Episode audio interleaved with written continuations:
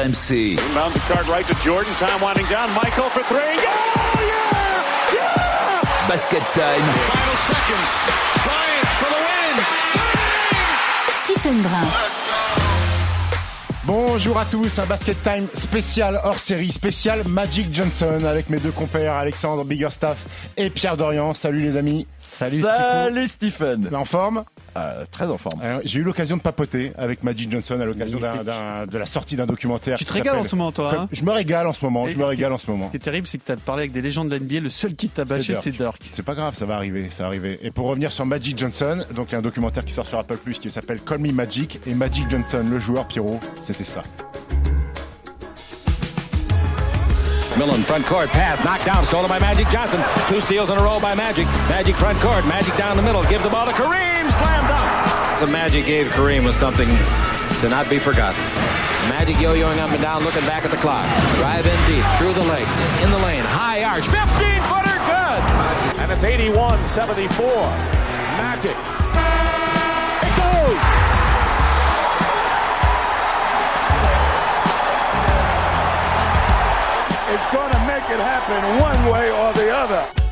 Messieurs, Magic Johnson, Ervin Magic Johnson, que beaucoup considèrent comme le meilleur meneur de jeu all-time dans l'histoire de la NBA.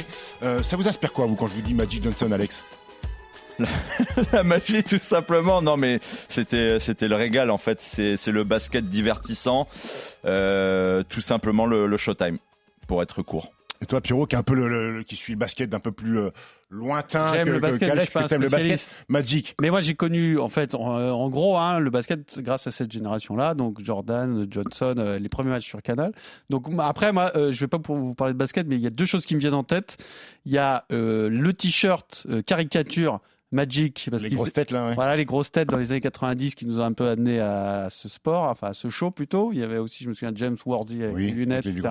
Et l'autre chose, c'est le SIDA. Euh, je vous parle pas de basket, mais ce qui a marqué une époque, c'est que ça a été la, première personnalité qui a parlé ouvertement euh, du VIH et qui en plus euh, en est sorti et en est sorti très tôt, c'est-à-dire comparativement à l'avancée de la science. Et je pense que ça a quand même beaucoup marqué aussi son histoire et puis euh, la relation que qu'on a eue avec cette maladie. Et puis Magic, c'est aussi la Dream Team 92 qu'on a tous vécu. Bien euh, entendu. Mais le basket, je vous laisse la partie basket. Je vais pas commencer à m'immiscer dans ce truc-là. D'accord, très bien. non, Magic, c'est le Showtime. Magic, c'est les Lakers. Les Lakers, c'est Magic. C'est le Showtime et puis c'est aussi placer la, NBA sur la carte mondiale. Je pense légèrement avant euh, avant Michael Jordan. Magic est drafté en 79. Il faut rappeler qu'à l'époque, la NBA est tout sauf populaire aux États-Unis et son duel avec Larry Bird va vraiment amener la NBA à un autre niveau. David Stern va commencer à prendre les rênes là-dessus justement parce qu'il y a Magic Johnson et Larry Bird. C'est le Showtime, comme tu l'as dit, Steve, parce que c'est cette épopée incroyable avec Los Angeles dans les années 80, euh, une franchise qui était au bord du gouffre. On, rappelle quelques saisons avant, qui est rachetée par Jerry Boss. Et puis Magic, c'est surtout voilà dans, le, dans les yeux des enfants de l'époque, je pense, c'est des, générations entières qui ont grandi avec ce, garçon-là qui était capable de faire du basket quelque chose de drôle. On, on, on s'en rend pas compte aujourd'hui, mais à l'époque, le basket, c'est c'est pas forcément quelque chose d'aussi divertissant qu'on le voit aujourd'hui. Mm. Il n'y avait pas de ligne à trois points. Euh, c'était un jeu très stéréotypé, c'est-à-dire euh, pick and roll passe à l'intérieur et c'est toujours un grand un peu plus au-dessus des autres qui, qui, finit ou un tir à mi-distance. Magic, il a amené de la vitesse, il a amené du plaisir et il a amené euh, les no look pass. Il a voilà tout ce qui est le, le showtime, c'était de pouvoir divertir, de faire du, du jeu en lui-même un, un, divertissement hors norme et, et puis ça reste l'un des plus grands joueurs de l'histoire de la NBA. Moi, je pense que même que Magic aurait dû être le, le, logo de la NBA dans les années 80. À la place de Jerry West. Ouais, très bien. Est-ce qu'ils n'ont pas choisi Jerry West parce qu'il n'a pas euh, jamais été MVP, MVP non? Peut-être, peut-être. Il a gagné une finale. Une trace, il a gagné une finale. Euh, il a une je pose une question à Alex parce que tu disais la Dream Team.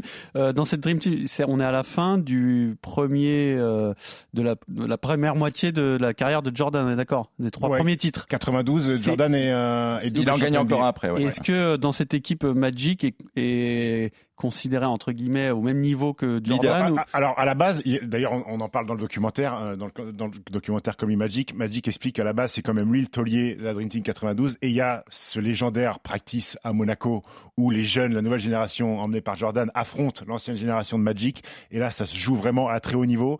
Jordan gagne et Magic au bout d'un moment dit à cette phrase magique en, en, disant There is a new sheriff in town en disant passage de témoin bon, à Michael Jordan, c'est toi, c'est toi l'héritier.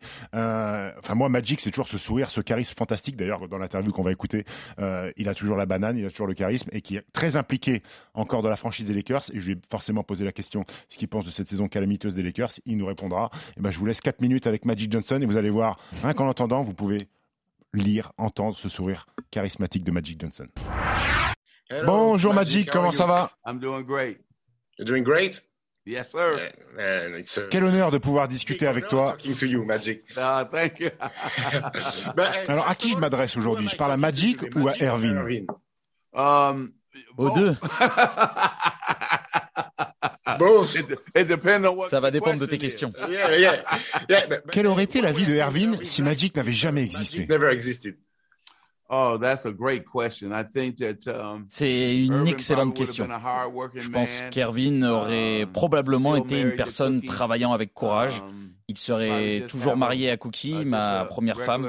Il aurait probablement un travail um, classique entre 8h et 17h. Uh, Toute ma famille travaille pour General Motors, c'est ce que font mes frères comme mon père auparavant. J'aurais sûrement euh, fini par faire pareil et je me trouverais toujours aussi dans le Michigan à l'heure actuelle. Uh, Revenons en 1979, ton année de draft. Tout le monde sait que tu, vas être le, le numéro 1. Il y a cette histoire folle de tirage au sort à pile ou face entre les Bulls et les Lakers. Mais toi, est-ce que tu avais une préférence sur l'une des deux franchises qui allait te choisir non, j'étais simplement heureux d'atterrir à Los Angeles à cause de Karim Abdul-Jabbar. Les Lakers avaient une meilleure équipe alors que les Bulls n'étaient pas un candidat pour le titre, ni même une équipe de playoff. Les Lakers l'étaient et ils avaient le meilleur joueur de la ligue avec Karim Abdul-Jabbar. Je croisais les doigts en espérant qu'ils obtiennent le premier choix. J'avais toujours voulu aller à Los Angeles pour visiter la ville, me retrouver aux Lakers, c'était parfait. En plus, mon style de jeu allait bien avec Hollywood et avec le jeu de Karim et des Lakers. Je suis heureux d'avoir fini là-bas. Je ne pense pas que j'aurais connu la même réussite si j'avais rejoint les Bulls à Chicago. J'aurais éventuellement obtenu un titre avec les Bulls, mais je n'aurais pas connu autant de succès qu'avec les Lakers.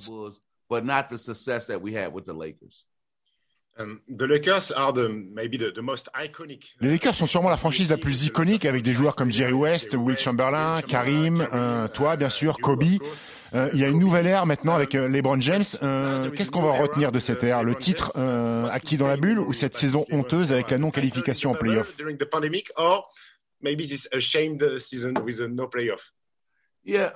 Je pense que LeBron nous a apporté un titre de champion, donc il a fait sa part du job avec les Lakers. Il a cette année fait une superbe saison, mais malheureusement l'équipe n'a pas suivi.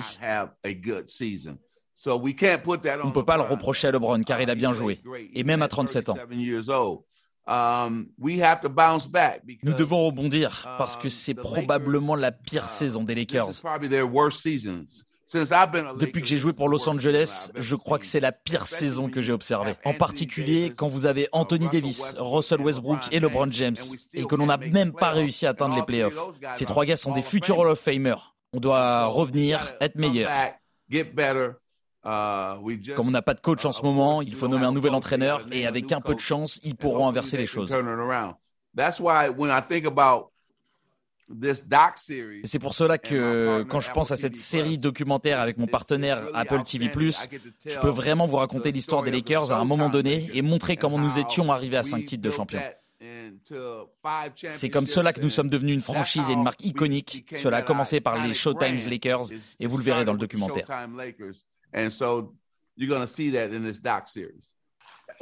Tu vis dans quelle ville en France? Yeah, Paris, my friend. Okay, cool. Ah, je sais que t'aimes bien Antibes, Monaco, Saint-Tropez. I know, I know. I know. J'y serai cet été. All right, maybe I will see you. Right, you France. Bye bye, thank you. Bye bye. RMC Basket Time.